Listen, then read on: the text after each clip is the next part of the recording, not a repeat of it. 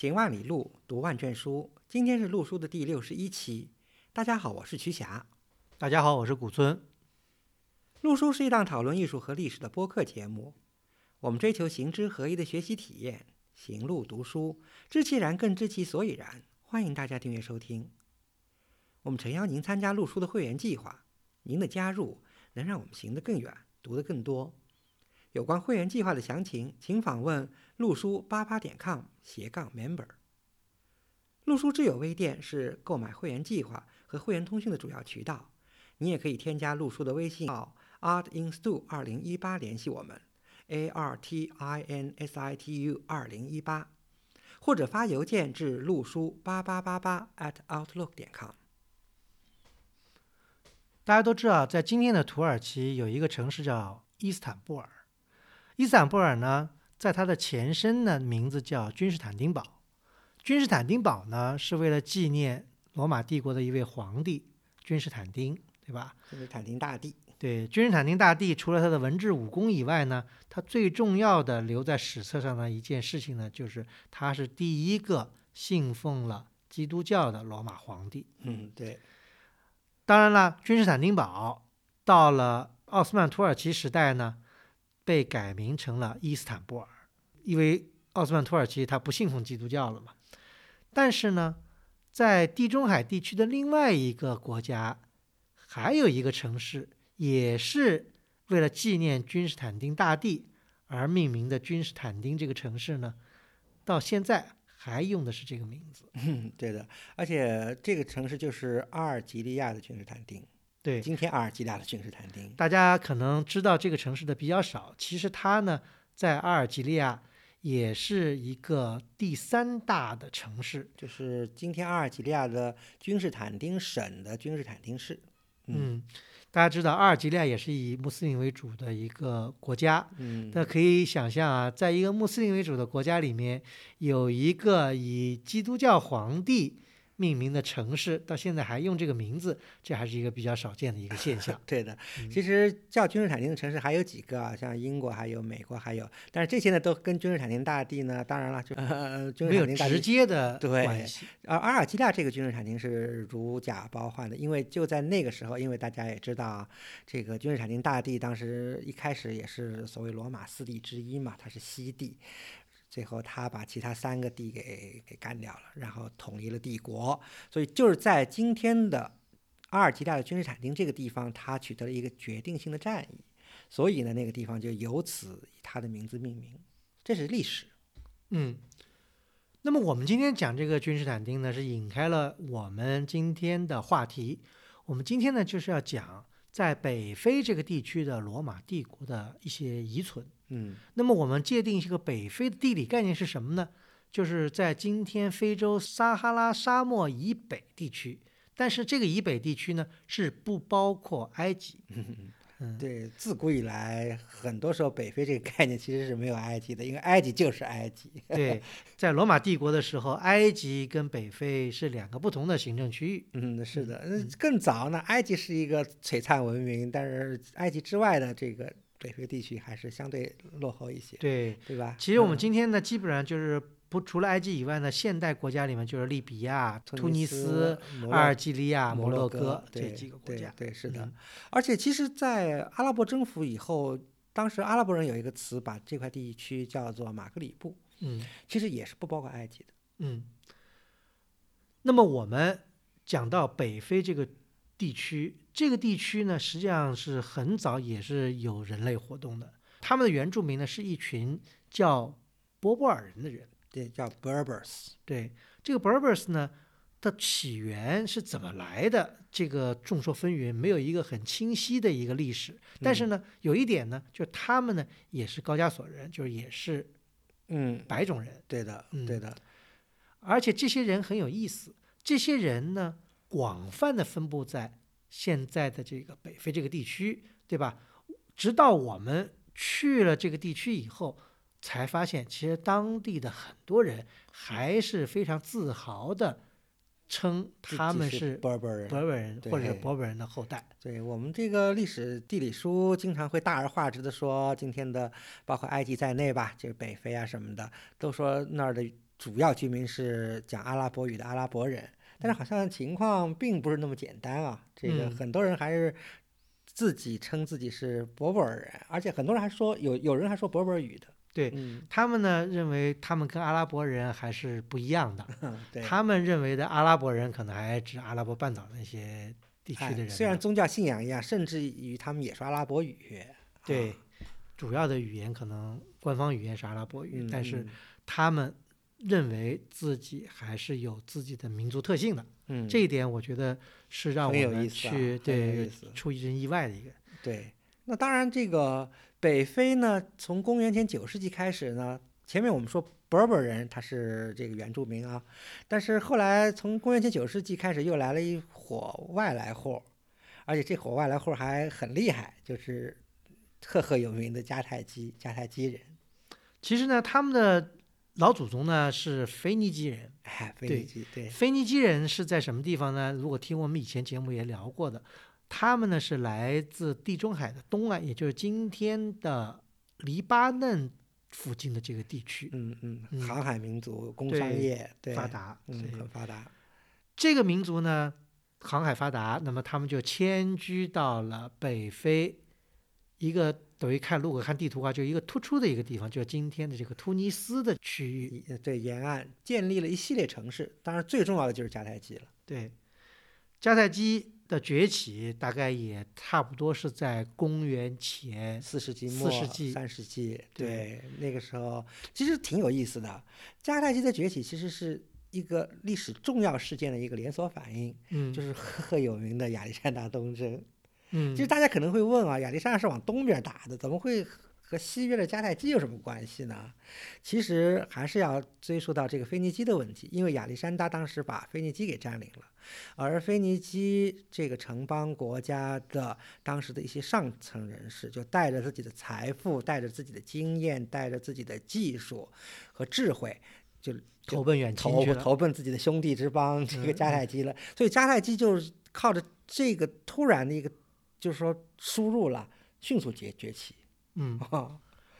那么它的崛起的同时呢，在地中海的北岸有另外一个国家在崛起，就是嗯，罗马。真是余量情节啊，嗯，对吧？是这寄生于个何生亮是啊是啊，所以两强相争必有一伤。一。伤，对，嗯。所以哎，所以从公元前三世纪一直到公元前二世纪这一百多年，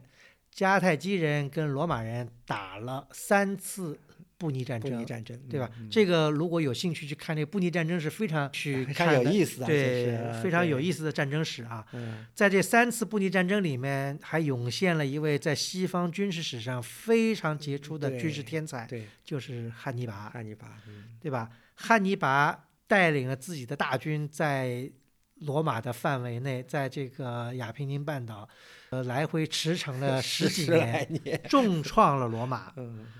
但是最后，迦太基人还是输了这场战争。嗯用简单的一句话说，就是说，他是在各个战术上是赢了，但是在整个战略上是输了，嗯或者说是迦太基人是靠个人的英雄主义，而罗马人是靠是靠靠的靠的制度制度，嗯对靠制度取胜。所以说，罗马在跟迦太基的斗争当中，其实倒不是两败俱伤，是越战越勇。那是啊，而且罗马就是因为有了迦太基的这个外患啊，所以不断在革新，不断在改改进，完善自己的这个制度，所以才会有后面的这个辉煌啊。对啊在公元前一百四十六年，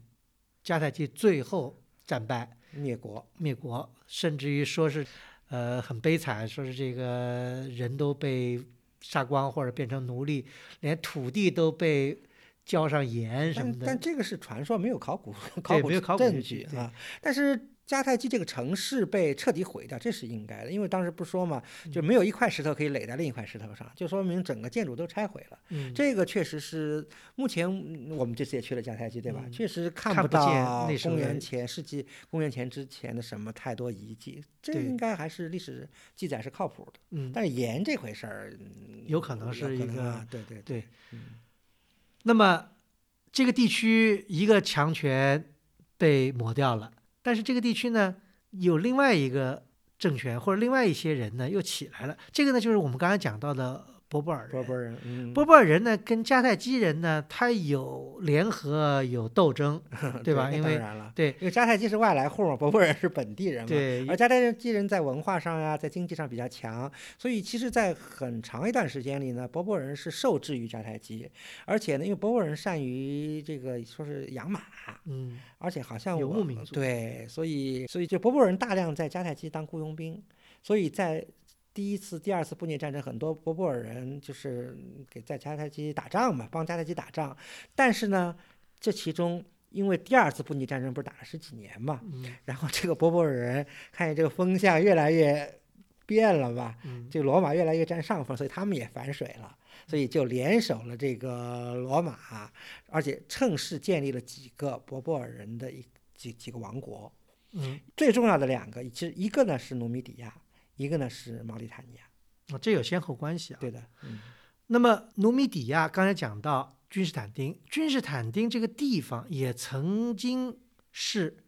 努米底亚王国的首都。首都，嗯，对，这是很重要的一个城市。对，但是呢，这里面历史很复杂啊。这个努米底亚或者是博布尔人，他们有很复杂的历史，现在也没有全都搞清楚。但我们就讲跟迦太基有关的吧，就是这些人后来成立了努米底亚王国，跟罗马呢，跟罗马关系也是亦敌亦友，那当然就有利益的冲突。那么最后呢，因为从这个公元前又是一百年了，一百啊对，到了罗马三巨头的时候。就是就前前三三前三巨头嗯前三巨头的时候呢，努米底亚那个王国的最后一个国王就是朱巴一世呢，站错队了，他好像站在了庞贝的这边儿啊，对对，结果呢被凯撒给灭了。灭了，对，这个朱八一世呢，也最后呢是生死国灭的一个下场。对，那，朱八一世是完蛋，但朱八一世呢还留了一个孩子，当时很小年纪，大概也就两三岁。有历史学家考证啊，这就是朱八二世。就这位朱八二世呢，就被凯撒，当时大概是公元前四十八年，被凯撒带回了罗马抚养。大家知道，很快凯撒就是被赐死了嘛，嗯，所以凯撒的继承人是屋大维，所以朱巴二世就是被屋大维抚养长大的。这里面呢，大家知道屋大维跟安东尼，对吧，都是罗马的后三巨头。这里面引出一个大家非常熟悉的一个故事，就是埃及艳后的故事。埃及艳后当时跟凯撒、跟跟安东尼都各有私生子吧。那么后来呢，他被屋大维灭掉了。嗯屋大维灭掉以后呢，他跟安东尼的有一个女儿也被当做战利品裸到了罗马。对这个屋大维还挺有手腕的，也是区别对待啊。他把这个 Cleopatra 跟那个凯撒的那个儿子给杀掉了，嗯，但是把 Cleopatra 和安东尼的女儿给抚养带回了这个罗，还交给自己姐姐抚养的，是吧？嗯对那么这里面就后来就变成一个段姻缘，就是刚才讲的朱巴二世，也是由这个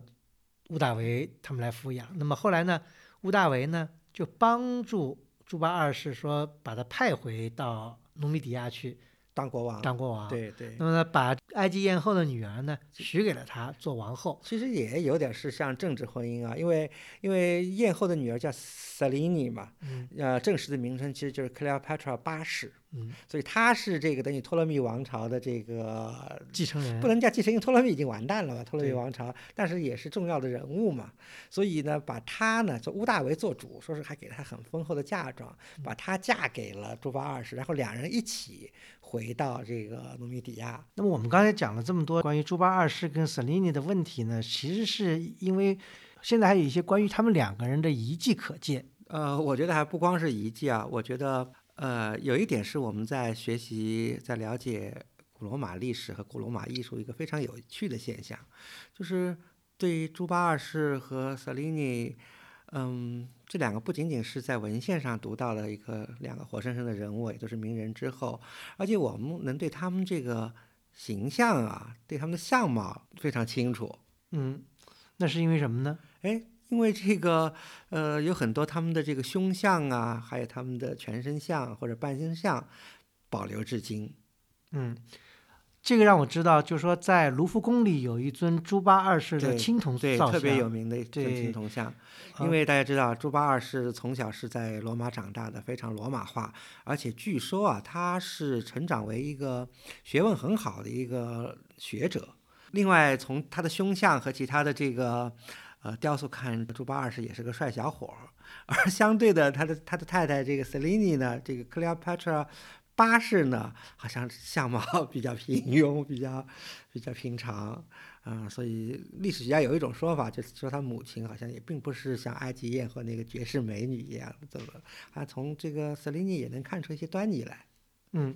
除了他们两个人的形象以外呢，就他们去世以后呢，建造了一个规模宏大的陵墓，至今还有遗迹可寻。对，不光是遗迹，非常完整的保存在今天阿尔及利亚沿海的提巴萨古城外的一个山巅上，在古城呃遥望，我想西北边吧，就可以很很清楚的看到那个巨大的陵墓。嗯，这叫陵墓呢，因为在西方来说啊，除了埃及以外啊，这个这种宏大的陵墓是比较少见的。对的，呃，所以呢，在这里呢，我们要多讲一点这个陵墓的事情。对，特别推荐大家去看。当然了，因为他们两人是在就是公元前后这个去世的嘛，所以那个陵墓的年代大概就是那个时代。但这个陵墓的形形制啊非常特别，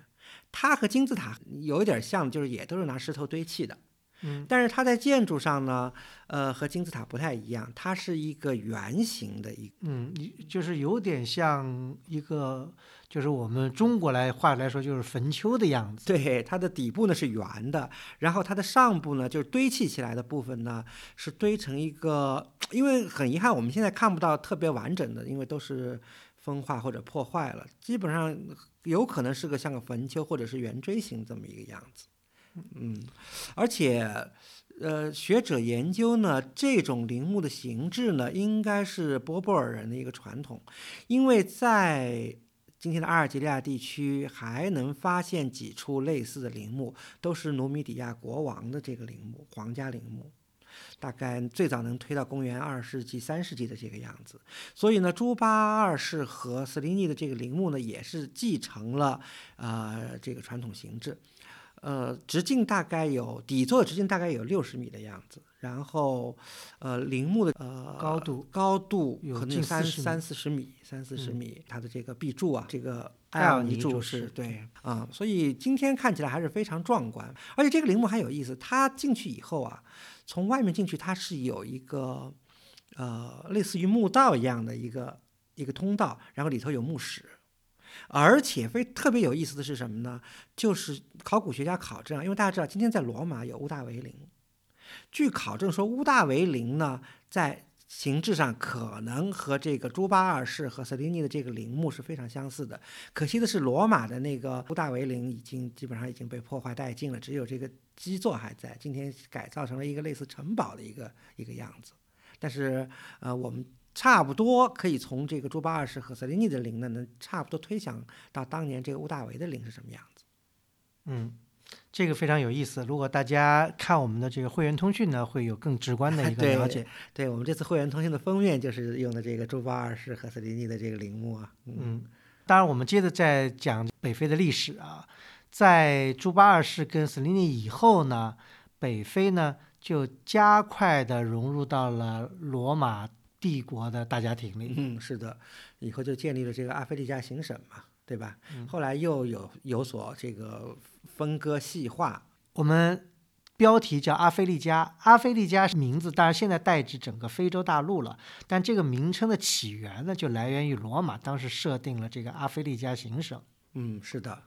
呃，我们读罗马历史就非常清楚的知道，以后啊，随着罗马化的深入啊，这个阿非利加，也就是今天的北非这么一个地方，在帝国的历史上发挥着越来越重要的作用。呃，关键一点就是它是一个重要的农业区。对，大家知道，当时罗马帝国的罗马，它主要的食品跟这个供给的来源呢，是来源于主要两个地方。一开始呢是来源于埃及，大家知道，埃及当然是盛产棉花呀、粮食，因为有尼罗河。另外呢，就是当时的这个北非这块地区，因为北非当时这块地区呢，据考古学家认为呢，自然条件呢比今天要好很多。对的，啊、那么也是盛产谷物，还有什么呢？还有就是橄榄油啊、葡萄酒。对那葡萄酒这个一直延续到今天啊、当地还盛产葡萄。对，是啊、的，所以而且还有一个特点呢，就是这个地区呢，从海上的距离呢，到达罗马呢，要比埃及还要近。近多了。对，对所以这个呢，对于这个罗马来说呢，也是至关重要的。对啊，所以它就成了罗马的粮仓啊。但是我们要注意一点啊，就是它并不是说在公元，就是说从帝国建立开始，从阿非利加行省建立开始，它就取得这么个地位。它是随着罗马的，可以说罗马人的用拓殖吧，或者开发吧，不断的发挥了重要的影响。嗯嗯，讲起来，就是罗马人呢，在这里呢，就形成了一种类似中国古代的军屯军屯制度。嗯对对，就是军人在这里驻扎，但是呢，一军一民也进行开发跟进行呃殖民。对，因为那儿毕竟土地辽阔，人口稀少嘛。然后这个罗马皇帝很多时候是要这个拍军人的马屁啊，所以很多退伍军人就可以在那个地方得到一片土地，所以在那儿就是就有点像这个屯田的这个意思啊、嗯，那随着罗罗马人在这里进一步的开发呢，这个地区呢，在罗马帝国的这个扮演的角色呢，也越来越重要。重要到什么程度呢？就是这个地区开始有人成为了罗马的皇帝。那太重要了。大家知道，呃，塞维鲁对吧？罗马帝国有塞维鲁王那个王朝，而塞维鲁王朝的这个开基者塞维鲁呢，就是从北非出来的，而且他也挺挺重要的，就是他是出生在今天利比亚的一个古城叫 Leptis Magna 这个城市。也许今天这个 Leptis Magna 还是北非保存最完整的一个罗马古迹之一啊。那这位塞维鲁皇帝啊，还是蛮有意思的，因为他是罗马帝国历史上第一位不是出身贵族的皇帝，他只是在北非的一个军事将领，就因为某种机缘，他就登上了皇帝的这个宝座。这从一个侧面也反映出当时北非的这个重要。嗯，塞维鲁呢，我们不多讲，但是呢，它的重要性呢，大家去可以翻翻罗马的历史啊。另外还有补充一点，就是塞维鲁王朝里面，塞维鲁的儿子，他有两个儿子了，盖塔和卡拉卡拉，对对那这里面还有很多的故事。后来呢，卡拉卡拉成为了继任的皇帝。卡拉卡拉皇帝呢，在罗马的历史上也留下了很浓厚的一笔啊。这包括在罗马有这个卡拉卡拉浴场。那么还有呢，卡拉卡拉很著名的一个事件，就卡拉卡拉敕令，就是给予了罗马帝国境内的很多人以罗马公民的身份。嗯，这呃个这个对罗马以后的这个历史的发展起到了一个非常非常这个决定性或者是划时代意义的一个作用。对，而且我再补充一点，我觉得就像我刚才说到这个嗯周八二世陵墓的时候，我觉得咱们呃学习罗马历史啊，了解罗马艺术，一个非常有趣的现象就是对于这些呃史料上记载的人物的形象都是非常的这个了然于胸的。卡拉卡拉皇帝啊，他父亲塞维鲁皇帝啊也是这样，因为今天还能看到许多。壁画也好，马赛克也好，这个雕雕塑也好，能看到他们的形象。我觉得尤其是壁画上，马赛克也一样，就是我看了好几幅塞维鲁皇帝的这个马赛克，还有包括他们那个全家福，包括他的儿子贡地嘛，盖塔，还有那个卡拉卡拉。很有意思的是，他们这些男性形象和女还有他们的夫人在一一块儿的这个形象嘛，就是男性形象都是黑皮肤。这个是在这非常少的，估计这个这个塞维鲁皇帝还是皮肤比较黑的，因为好像他有可能有北非土著人的这个血统在里头。嗯，那么另外呢，除了塞维鲁王朝以外呢，在罗马的帝国的地系里面呢，还出现过来自北非的皇帝。啊，那当然了，那但是这个呢比较复杂，但是呢，对于北非和对于罗马帝国的历史呢也都非常重要。这个就是在三世纪了。三世纪呢，就是在公元二百三十八年的时候，出现了一个北非的罗马人反对当时的皇帝马克西米努斯的一个叛乱也好，起义也好。因为当时这个马克西米努斯有点横征暴敛，然后北非呢当当时是被受到剥削最重的这么一个情况，所以呢他们就起来反对这个皇帝。所以当时的这个军屯的这个军人啊，就把当时在任北非总督的戈尔蒂安从 从家里拖出来，把他推上了这个皇位。然后，而且有意思的是，他们这个举动居然得到了罗马元老院的批准。嗯所以他这个被仓促推上这个皇位的戈尔蒂安，以后咱们叫他戈尔蒂安一世，就被正式认为认可为这个罗马皇帝。嗯，就是在编年史上是有一席之地的。那当然，而且他们去世以后，很快就被封神了，因为只要能封神的皇帝，全是正统的这个正系。嗯。但是非常好玩的是，就是戈尔蒂安一世也和他的共弟，就是他的儿子戈尔蒂安二世，两人只做了二十几天皇帝，因为马上就打仗嘛，然后他们都战败生这个生死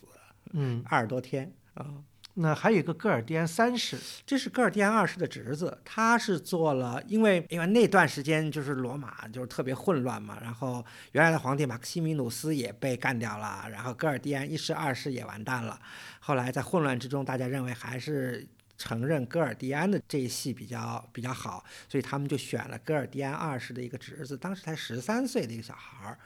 成为戈尔蒂安三世，就是罗马皇帝。后来这个小孩儿，呃。嗯，长大了也没长大，就是当他到十九岁的时候，然后御驾亲征去打帕提亚，在打仗的过程中被他的这个禁卫军队长干掉了。嗯，那么当然这个在下面呢就略过了很多啊，我们就快进到了刚才我们开头讲过的君士坦丁大帝，在这里呢，因为他的一些历史遗迹啊，就是包括君士坦丁这个城市的建立，对吧？这里面呢就带来一个一个什么变化呢？就是随着君士坦丁把基督教在整个罗马帝国合法化以后，北非的基督教相当的活跃，嗯，而且大家知道，在早期基督教历史上呢，基督教的派别非常多，对吧？不仅有后来的罗马公教跟东方正教的存在，在整个北非的区区域呢，还存在了一个教派，这个教派呢叫多纳多教。这个教派呢是不承认呃罗马教廷的，跟罗马教廷是有对着干的意思，而且呢，他们的教义呢跟罗马教教廷也不太一样。这里面我们就不多展开，因为我们不是讲宗教的啊。但是呢，这个地区是多纳都教的一个非常重要的一个据点。对，而且这帮子人也不和这个罗马的皇帝配合，他们还是要保持他们的这个纯正性和独立性，啊，挺有意思的。嗯那后面呢，呃，就简单的再描述一下北非的一些历史啊。那么在公元四世纪以后呢，这个地区呢就慢慢的，呃，因为东西罗马后来就慢慢的分裂了嘛。分裂了以后呢，当然这一部分呢是属于西罗马的范畴。呃，西罗马帝国呢一直受到了很多的这个蛮族的侵扰，对吧？所以后来呢，在五世纪的时候呢，就汪达尔人呢就从北边的西班牙那边跨海渡嗯海来了，进入了北非地区，对北非地区的这个罗马人的这些城市呢，造成了很大的这个破坏。对啊，他们不光破坏啊，他们他们还占据了这个北非啊，而且他们的战略目的是很明显的，就是要断罗马的粮食。嗯，对，最后最后大家知道，后来西罗马最后也是 对啊，终于灭灭亡在了这些这个蛮族的手里嘛。对啊，是啊嗯，是的。汪大人呢，其实在北非还统治了一段时间，后来是拜占庭帝国，呃，一支军队也是这个登陆嘛，然后短暂的恢复了恢复了对所谓罗马对北非的统治，但是这个以后其实很短，因为拜占庭后来这个帝国后来也非常腐败，也非常的低效，呃，很快就是最后七世纪的阿拉伯征服。嗯嗯，阿拉伯征服以后呢，就这里呢就不断的在变化，当地的人民呢就不断的改宗信呃从信仰基督教呢就改宗信仰伊斯兰教，慢慢慢慢的这个地区呢就变成了一个伊斯兰世界的一部分。对对，以嗯后当然到什么奥斯曼帝国呀，到以后这个各个民族的独立运动分就是变成今天的阿尔及利亚、突尼斯等等等等。嗯。嗯，这个呢是简单的勾勒一下我们讲的北非的历史。当然，我们的重点呢还是要去看罗马帝国在北非留下的物质遗产。对，嗯，因为我们去查一下，在北非现在这四个国家里面，嗯。呃，列进世界文化遗产的有不少，有十几处，包括我们所讲的，比方我们现在去不了的利比亚，啊、对，利比亚，嗯。那么还有摩洛哥，但是主要呢，罗马帝国的遗存呢，还是集中在了今天的阿尔及利亚跟突尼斯这两个国家。呃，这两个国家呢，现在有关罗马时期的文化遗产呢，就有就有六处。啊、这六处文化遗产呢，呃，包括是阿尔及利亚的提姆加德、提提帕萨嗯呃杰米拉古城和突尼斯的埃尔杰姆、迦太基、杜加古城，对这些呢基本上都是罗马遗存的重要部分。嗯嗯嗯，非常有意思啊，因为今天它这些列入世界文化遗产的，基本上都是城市，嗯。城市遗迹，嗯。而北非在当时帝国的位置呢，又是一个农业区。但是非常重要的一点就是，今天我们在近一千五六百年之后再来回望那段时间，回望罗马帝国，其实能够就是罗马帝国在物质上最最令人惊艳的遗存，可能就是它的城市文明，而且能看到在。公元在世纪一世纪以后，一直到五世纪，它的城市文明已经到了一个非常高的这个程度。而今天我们在刚才古森老师提到的那些城市，提姆加德啦、杰米拉啦、提帕萨啦、埃尔杰姆啦，都能看到非常多的遗迹。嗯，呃，再引申一步啊，就是西方呢一直引这个古希腊跟古罗马为他们自己文化的一个源流的源泉，对吧？所以呢，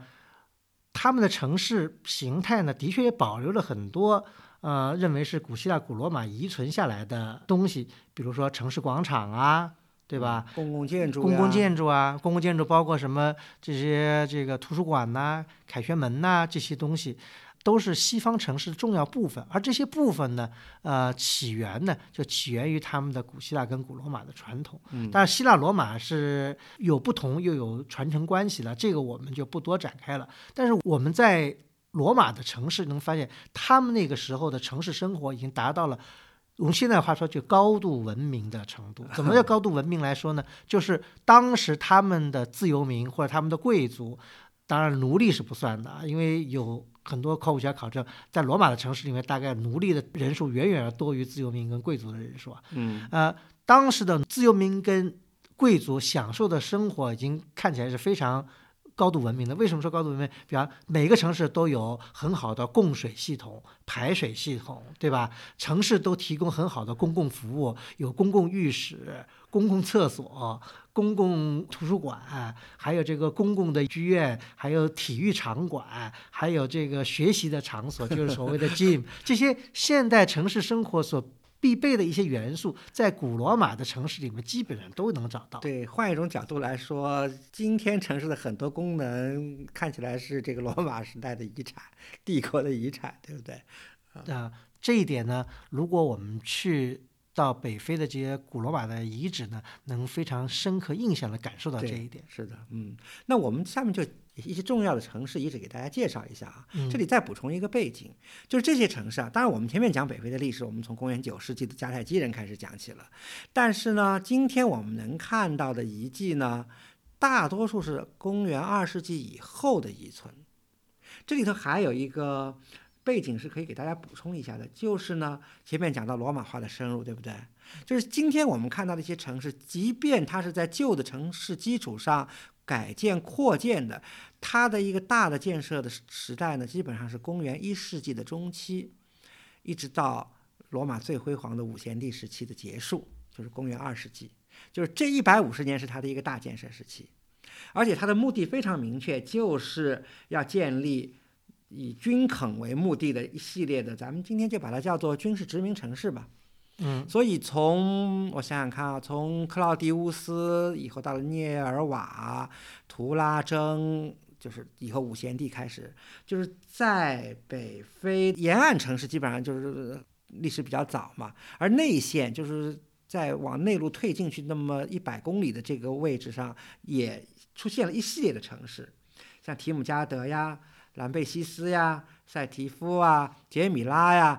都是在那一时代建立发展起来的。嗯，这里面有一个很重要的一个背景或者知识呢，就是当时罗马为了保持它这个庞大的帝国呢，实际上在各地呢都有驻军，对吧？叫罗马军团嘛。在北非呢，有一个很重要的一个罗马军团，就是罗马奥克斯都第三军团。第三军团，嗯它的驻地呢就是在兰贝西斯，对的，啊、是他的这个军团的总部。但是他军团呢就在这一线里面布置了很多的城市，这些城市呢很多呢是由这些军团的一些退伍军人完了安家落户呢，就形成了城市，就形成了一个。庞大的，又是一种防御设施，又是一种呃，就是经济建设吧，就是啊、当然这个融合在一起。而且刚才古村老师用了“一线”这个词，我觉得特别好，因为确实是这些城市是形成了一个城市链，而他们把这些城市穿起来的，就是当时罗马修的这个这个大陆，嗯，嗯，主要干道，对。那么这里面重点要讲的呢，就是提姆加德。嗯，提姆加德这个城市呢，如果我们翻有关任何关于北非罗马遗址、罗马遗迹的时候呢，提姆加德是必须第一要提到的，因为它是目前北非考古发掘最揭示最完整的一个罗马城市的典型。而且这个城市本身就太有特点了。嗯这个城市的创建年代也今天是很清楚的，呃，非常好记，就是公元一百年。它的创立者呢，就是著名的五贤帝里的第二位图拉真皇帝。当年图拉真皇帝创建了提姆加德，但提姆加德是以后的这个阿拉伯名字啊。图拉真当时建城是建成的时候，他是用了自己的父亲、母亲和长姐的名字，三个名字把它把它凑成了一个提姆加德的城市的这个名字。而且它还有一个特点，就是它完全是一个平地建起来的城市，所以它在这个城市这个规划上，有很多建筑史家把它称为一个近乎完 完美的罗马城市典型。嗯，这个城市呢，平面呢是近乎一个正方形，而且它有两条大道，东西南北两条大道呢，把这个城市呢分成了四个方块。这每一个方块呢，又非常完美呢，基本上分成了六六三十六个格子，对，呃，这样的一个非常标准的一个棋盘格式的城市就。像个理想化的城市似的。对，棋盘格城市呢，这个呢，我们在以前讲小亚介绍的时候呢，这个格局呢是当时的希腊人就开始运用在米利都的城市的规划，但是呢，如此完美的在实现呢，提姆加德是。非常典型的一例，因为提姆加德它不像其他城市，它有一个历史的包袱，它完全是一个崭新的城市，在一个非常平展的一个地方所建设起来的，所以它完美的实现了一个网格城市的形式。对啊，嗯而且我觉得提姆加德的这个体验非常好啊，因为我们今天就是从那两条或者东西大道或者南北大道进城嘛，对吧？这个道路非常的这个宽阔，而且这些道路就像罗马城市的标准道路一样，就是大道一样，都是柱廊形式，嗯对吧？嗯。嗯，那么这个城市进来以后呢，在城市的中心呢，布局有城市的市民广场，广场上呢有神庙，对吧？呃，还有这个市政建设，市政厅有会所，有这嗯个议会。呃，在市民广场旁边呢，有标配的剧场，还有呢，城外呢神庙，还有在城市的入口地方呢，还有罗马的这种另外的标配，就是公共浴室。嗯啊、不只有一个，有很多个公共浴室，因为公共浴室是罗马人这个社交的一个重要的场所。还有在西门那儿西门处理的一个纪念这个他的创立者皇帝图拉真的，凯旋门，凯旋门嗯所以这个城市，因为它经过了科学的考古发掘，法国人在这里发掘了很长时间，对，做了很很多的工作，所以呢，我们今天到这个城市呢，可以看非常清晰的看见。如果当然这个是现在有限制，啊。如果我们能够有小飞机或者有这个展示的话，能够非常一览无余的看到这个城市整整齐齐的格局，这是非常令人震撼的。对，呃，我还没有去在做这个功课的时候，曾曾经找到这个美国国家地理杂志有一期在介绍北非的时候，就有一张这个封面照片，就惊艳到对了啊，就被惊艳到这样一个如此完整的罗马城市，在夕阳下，散发着这种金黄的光芒啊，这个让让大家觉得这个只要对罗马历史有这个兴趣的话，都会觉得这是一个非去不可的一个地方。对，而且、这是一方面啊，而且另一方面就是，也是咱们以提姆加德为例啊，就是，呃，当然以后其实，在兰贝西斯更加明显，就是这些北北非城市的历史啊，我们其实它在这个所谓的罗马的正史上。就是那些历史学家的著作上，其实提的不多的。但是我们今天对这些城市的历史，其实了解的还是蛮详细的。其实靠什么？就是靠城市自己的一个承载的一个记录。因为在城市的建筑上，在城市的碑石上、雕塑的基座上、建筑的基座上，留下了大量的文字。嗯，所以今天漫步在古城当中，能看到许许多多这样的文字。我们举两个例子，一个是今天我们能看到提姆加德的图书馆，嗯毫无疑问是个图书馆，而且图书馆太完整了，前厅、后厅，呃，藏书的地方、阅览的地方，甚至还有报告厅。虽然面积不大，但是功能非常全。然后这个历史学家推测，这个图书馆大概藏书可能有个两三千本的这个样子，而且图书馆的根据这个文字，就是石头上的文字记载啊，连图书馆的捐赠人、出资人都是很清楚的，这是一点。嗯另外一点，其实也能突出这个提姆加德这个城市的一个性质和特点啊，就是在它的那个中央的市民广场 Forum，对吧？里头在那个柱廊的有一角的一个铺地上，有人在那儿类似于好像涂鸦的这刻的字，对吧？嗯就是一个非常有名的一个当时的这些，因为大家知道市民广场就是那些人，就是城市的公民、市民在那儿休闲讨论问题，对吧？公共活动的地方，所以在那儿呢刻了字嘛，就说这个人生乐趣是什么？他们举了四个乐趣，嗯，他们翻成英文呢，就是一个是 hunting，嗯，hunt，嗯。对，还有一个是 bath，嗯还有一个是 play，还有一个呢就是 laugh，嗯嗯，所以呢生活，太美好了，对啊，所以可以揭示出，在罗马帝国繁荣时期啊，这个罗马的公民的确是用不好听的话说就骄奢淫欲啊，用这个好听的话说就是非常的在享受生活。啊，嗯。哎呀，但是这个其实还是挺短暂的，就像我们说的，就是前面讲到公元公元二百三十八年那个反对这个马克西米努斯皇帝的这个起义，对不对？嗯就是政治斗争了嘛。其实这一次呢，对北非影响挺大的，因为戈尔蒂安失败了以后呢，这个后面的这个皇帝呢反攻倒算，甚至把奥古斯都第三军团都给解散了。所以很多北非的这个城市当时受到了惩罚呀，就被，嗯例如我们后面要讲的埃尔杰姆，就很多城市都被烧掉了，嗯甚至连军团的名字在那个兰贝西斯军团名字都都被凿掉了，所以是一个是一次破坏。嗯二百三十八年，嗯。那么我们刚才重点讲了提姆加德，提姆加德呢是罗马城市的一个典型。那当然呢，提姆加德只是城市类型的一种。啊、像这样类型的城市呢，除了提姆加德以外呢，刚才我们提到的兰贝西斯，兰贝西斯呢实际上是第三军团的总部，它实际上是一个军营性质的一个城市，嗯，啊、也是方方正正的，规模要比那个提姆加德大，嗯，可惜就是保存的不太完整。对。嗯，那么我们今天呢，只能看见一部分的遗迹，比方说它的那个似乎是军团的这个司令部部一样的建建筑，那个建筑等于在那里待了近好有近两千年，对，还还是相当可观的。呃，此外呢，还有什么剧场啊这些东西都有，但是呢，呃，保存的没有像提姆家的这么好。还有一些城市呢，是在以前的，比如当地人就是博波尔人的这个聚居地或博波尔人的这个家园的基础上进行改建的，比方像杰米拉呀，那个突突尼斯的杜加，嗯，嗯。嗯这样的城市呢，它就是因势利导，是依照着地形来建设，而并不是说是在一个平地上按照往棋盘格式这样的格局来建设，这是两种不同性质的城市。呃，尤其像杰米拉，杰米拉这个城市，它是在一个山谷之间的一个呃小坡上，对吧？？对，呃，有分老城和新城，对老城有市中心，新新城城又有一个市中对心，对，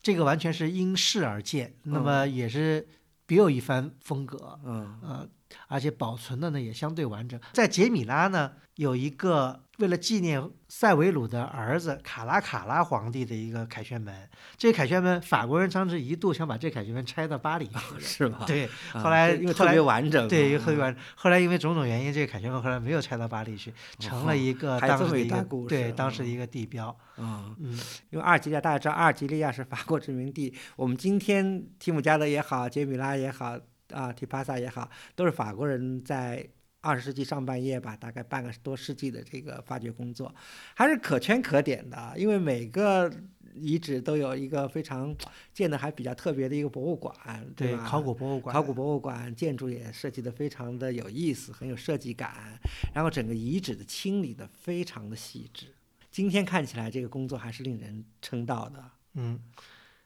这一点呢，就让我们想到了，就是在另外一个国家，印度。对，印度呢是嗯英国的殖民地，嗯对吧？他们英国的考古学家在在印度呢也做了很多的考古发掘，也是在现场呢，呃，设置了很多的这个考古博物馆来展示考古发现，对吧？嗯，但相比之下呢，似乎好像阿尔及利亚的这些这些博物馆的这个维护护啊可能比英印印度的这些呢，还似乎要更好一点。嗯嗯是嗯嗯，这个差别很大。这个印度那个好像，好像英国人走了以后就再也没有好像维护工作似的，就是就任其破烂下去了。嗯嗯，刚才讲到了历史啊，尤其是在帝国的后期了，这个随着这个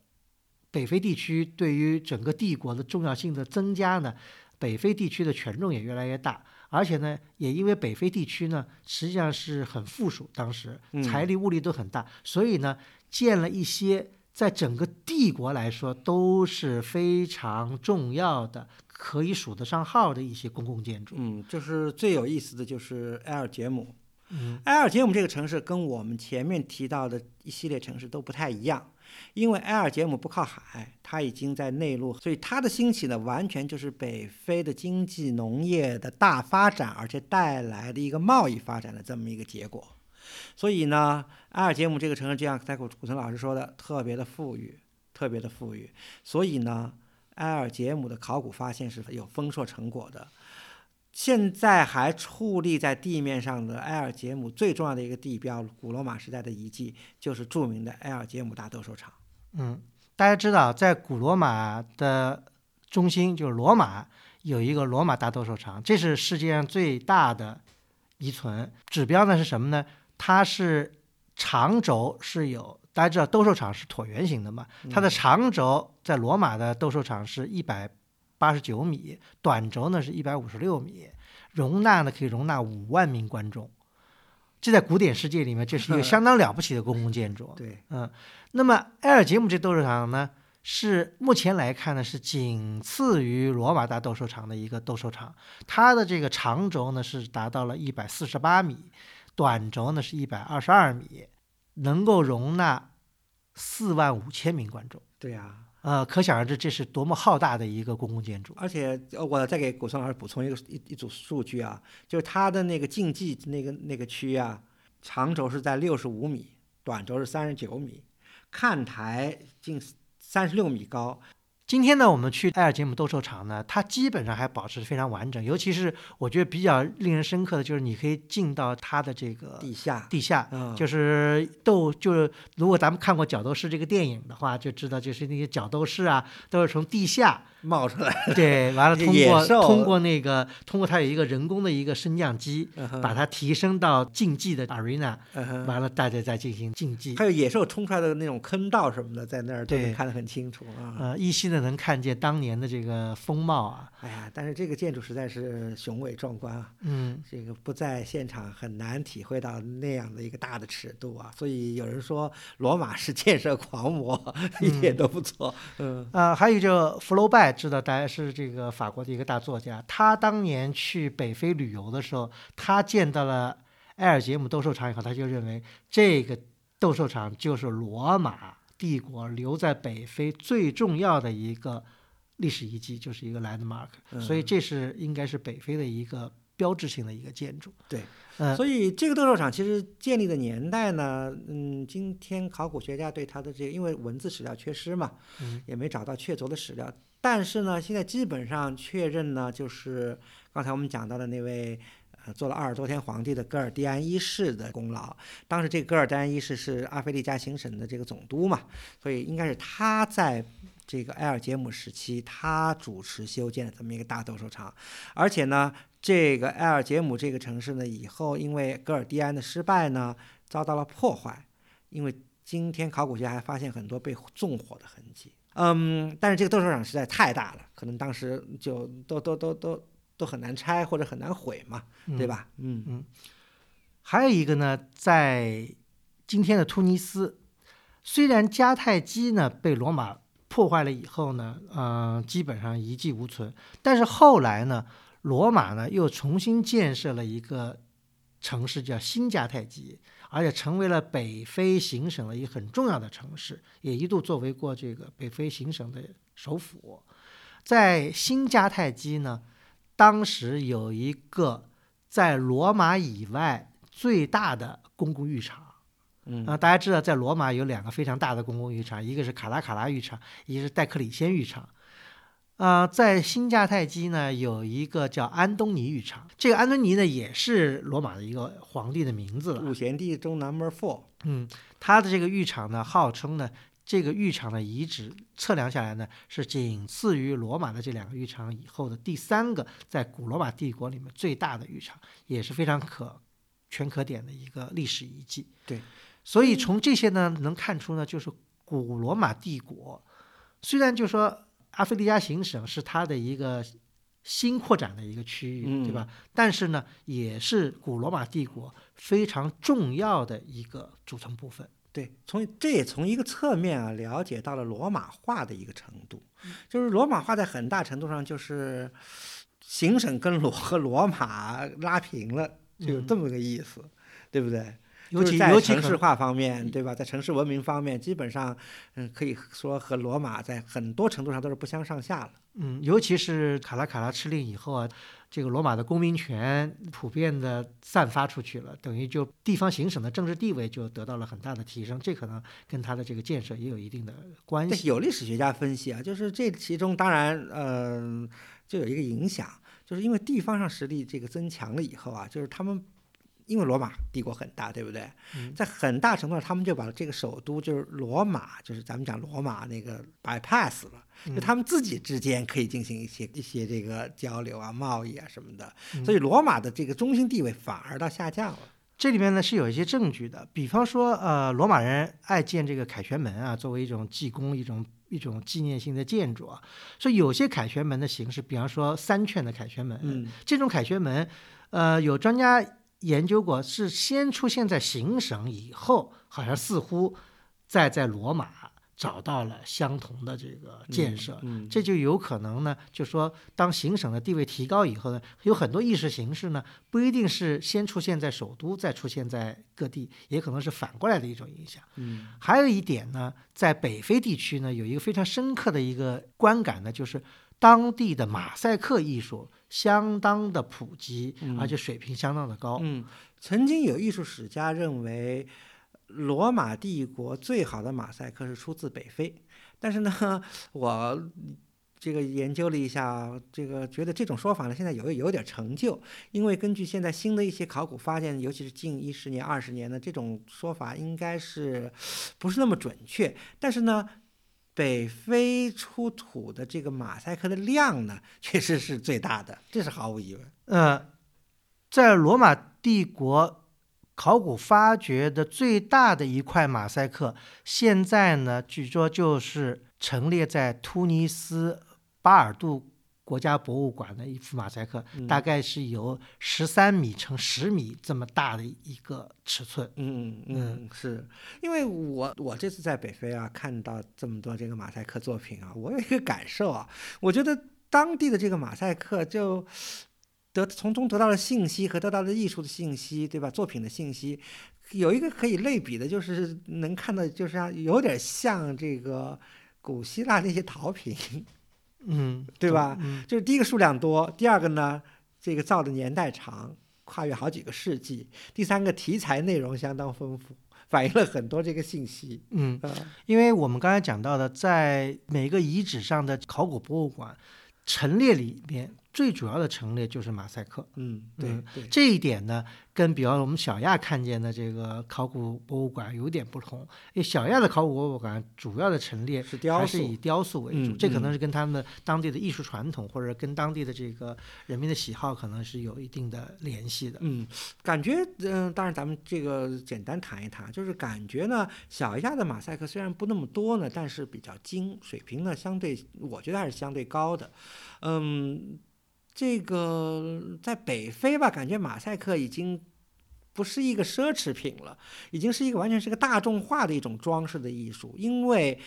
从出土的情况来看，就是在北非的罗马城市的第一个室外的公共公共空间，比如说像道路啊什么的，很多都是拿马赛克铺的。那比如说私人的内部空间，那家里的房房子呀、房子这个铺地呀，甚至于到墙壁、屋顶，甚至于桌面都用马赛克。这马赛克就是就是太普通的这么一种装饰了。嗯嗯，这样量一大呢，感觉呢就是呃，画面感呢有一点儿，就是当然有精彩作品啊，但是基本上很多还是反映了北非的一个整体的一个文化和艺术水平，相对还是比较质朴吧，就用这么个词。嗯题材呢，呃。有点感觉，好像后期的还不如晚期。当然，我指的后期也是指四世纪、五世纪、六世纪的这些作品，可能还不如早期的一些作品。呃，题材上也是以这个，比如说农家生活呀、狩猎呀，在沿海城市还看到一各种各样的海生动物呀，海当然神话故事是占很大的部分啊，因为是农业区嘛，所以像酒神巴库斯，对吧？就是狄奥尼索斯，巴库斯罗马叫巴库斯，巴库斯题材很多，对吧？海神这题材很多，嗯诸如此类。啊、讲到这个马赛克呢，要提到的就是最重要的就是要去看在突尼斯的首都突尼斯城的这个巴尔多国家博物馆。这个博物馆呢，规模相当大。有一点可能值得怀疑的是，他们号称自己是世界十大博物馆之一，这可能有点值得怀疑。但是它是非洲第二大的博物馆，这应该是没有问题的，因为嗯应该仅次于开罗的考古博物馆。嗯嗯，这个博物馆里面最大宗的陈列就是马赛克马赛克，对呃对。基本上是满坑满谷的马赛克。嗯，当然它也有一些这个雕塑陈列，对吧？还有一些考古的一些泥泥塑呀，各种各各各种方面的这个陈列。而且它还有一个比较有意思的，就是因为突尼斯这个国家博物馆，它汇聚了突尼斯基本上境内所有古城出土的重要遗物嘛。还有一点就是它的海上就是海捞的这个文物还是有一定的数量，而且水平很高，嗯，就是沉船上的东西一。些青铜器啊什么的，对吧？对，嗯我们呢用很少的时间啊，大概的勾勒了一下，就是北非，主要是阿尔及利亚跟突尼斯这两个国家的现存的重要的有关于罗马时代的物质遗存。嗯呃，这个真是不到身临其境，你很难体会到这种感受。所以我们呢，只是浮光掠影的呢，给大家讲一下，可以体会到当时罗马帝国辉煌的这个历史。嗯呃，非常建议呢，大家有时间呢，可以到呃那一片神奇的土地啊去看一看。而且呢，在看古代辉煌遗迹的同时呢，其实也能感受到这个这个地区的一种变化跟文化的一种沉淀。为什么这么说呢？我们还回到我们刚才讲的君士坦丁嗯，啊、这也是我们到北非的第一个城市，对吧？对的啊嗯啊，君士坦丁呢，这个城市也很有意思，它现在是这个阿尔及利亚的第三大城市，其实呢人口也并不多，还不到五十万人。嗯那对于中国来说的话，就赶排不上号的一个城市。那么这个城市呢，曾经是非常文化多元，其实也代表了这个国家的一定的变迁。因为大家知道，在就是奥斯曼土耳其帝国的后期，对吧？随着欧洲的兴起，这些地区呢就受到了隔海相望的法国的寄语。嗯法国人呢，不断呢就是等于在入侵这个地区，呃，到了上个世纪的三十年代左右，这里就变成法属阿尔及利亚。在大家看二战的时候就知道，二战的时候那时候呃法属阿尔及利亚在法国抵抗运动占了很重要的这个位置，当时有一百五十万法国人在这里生活，在阿尔及利亚，他们都是已移民了好几代了。后来到二战结束以后，五十年代开始到六十年代初，阿尔及利亚经历了非常惨烈的八年的独立战争。嗯啊、这里面就有很多的血泪在里头。那么如果有兴趣呢，可以看一下当时的历史。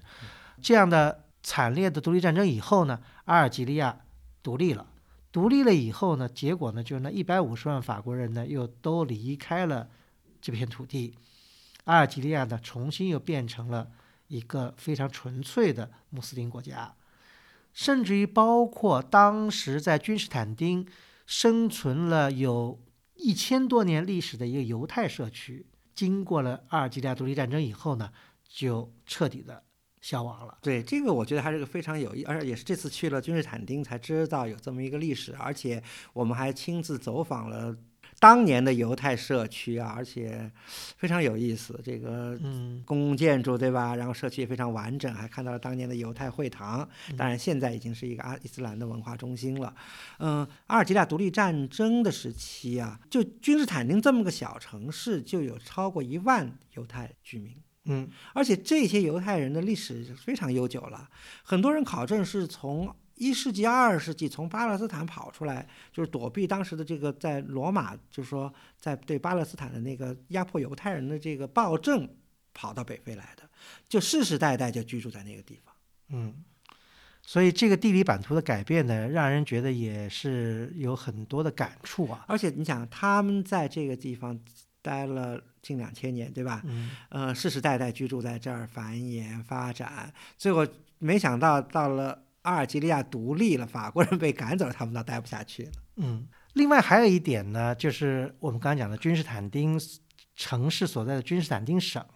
在二十世纪初，就是这段时间呢，还出了一个有名的人。这个人呢，就是一个法国作家，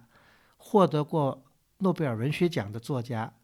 加缪。嗯，加缪。加缪呢，他的出生地呢就是在君士坦丁省的一个小城市，离着这个君士坦丁不远。加缪我们就不多讲了，因为他生平很多的时间都是在阿尔及利亚度过的，一直到这个阿尔及利亚后来独立。嗯，他对阿尔及利亚也非常有感情，因为他基本上认为自己就应该是属于阿尔及利亚的人。嗯，我觉得在去过阿尔及利亚以后，看到了那么多的法国的 legacy 啊，嗯法国风情式的城市，法国人留下来的各种遗迹，然后再看到了阿尔及利亚的这个 landscape 海岸和古迹，回过头来再读加缪，哎呀，感觉大不相同。嗯，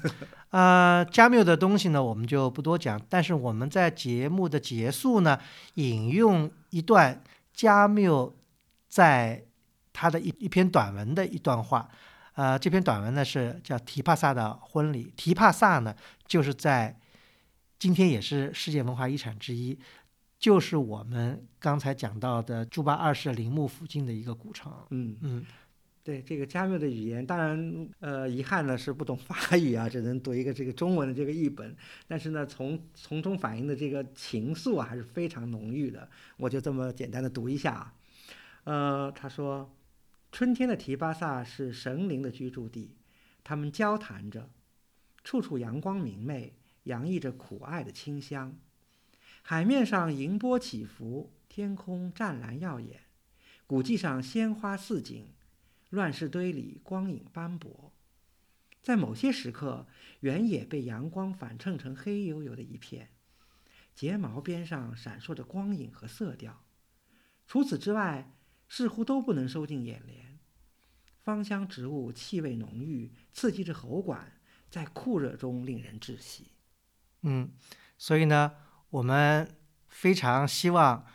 大家带着一本加缪的书到提帕萨的海边去读一读，享受一下这样的一种气氛。好的，那感谢大家收听，我们下期再见。